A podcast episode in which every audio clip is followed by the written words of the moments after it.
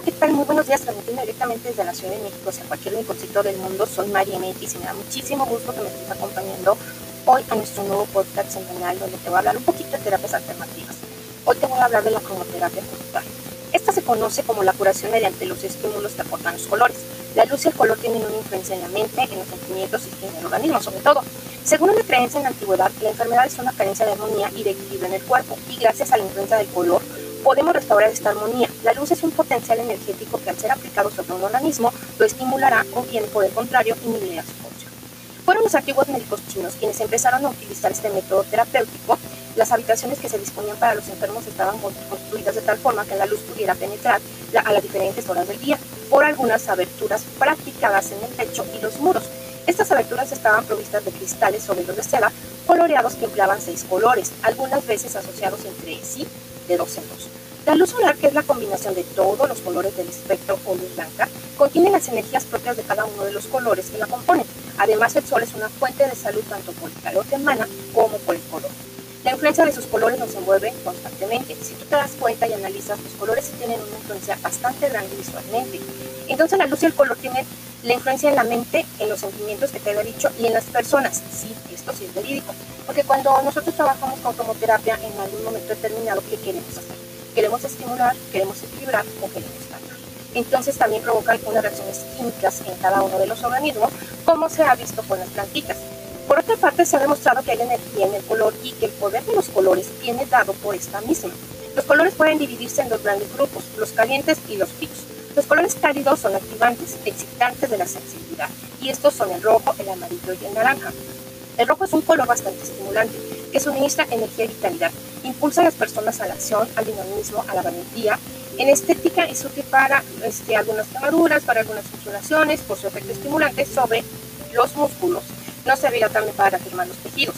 En algunos tratamientos que utilizamos sirve para piel desvitalizada y para piel envejecida o flácida. El amarillo es un color que estimula la sensación de felicidad y alegría, estimula el intelecto y el autocontrol. Su uso está indicado para casos de agotamiento nervioso, pero también puede estimular los excesos nerviosos existentes.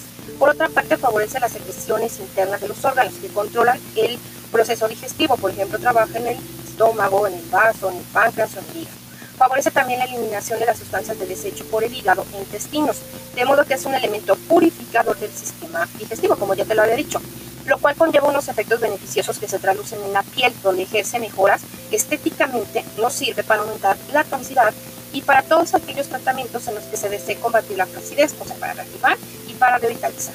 Para trabajar la celulitis, también estimula la circulación linfática y en acné, en acné este, seborrea, la seborrea es cuando hay un exceso de grasa en la piel de la cara, regula las secreciones de la misma.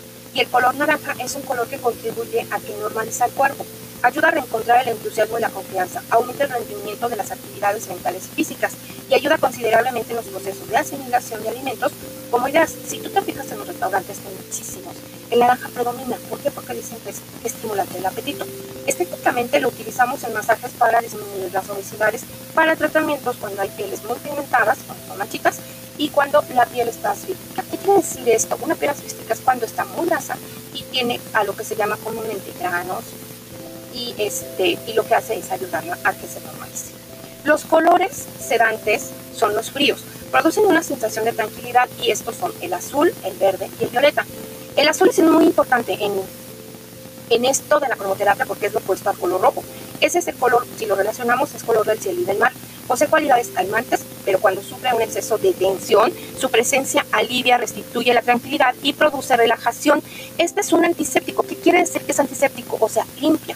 Astringente, pues retira todo lo que es la grasa. Todo lo que es astringencia es para que retiremos grasa en exceso, estoy hablando a nivel de la cara. Y además es refrescante.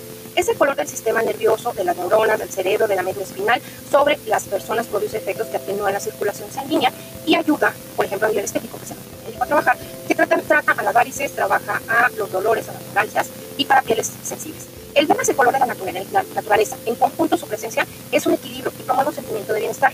Influye en todo el organismo, tanto físico como mental, y beneficia en situaciones nerviosas. Es extremadamente útil cuando se trata de incrementar la vitalidad. Es un, un color bastante provechoso para las personas obesas. ¿Por qué? Porque desde el punto de vista estético ayuda a los tratamientos blancos. ¿Qué quiere decir esto? Sí, a lo mejor ya está en un tratamiento de reductivo, pero ayudando con el color verde va a ayudar a calmar esa parte que hace el color naranja, que estimula el apetito. El verde lo que te va a hacer es calmar. Y ya por último, el color violeta mejora la autoestima, equilibra los desórdenes nerviosos, induce al sueño, regula las hormonas y se utiliza a nivel estético en tratamiento de en pieles desvitalizadas, desvitalizadas es cuando se van cansadas, no están cansadas.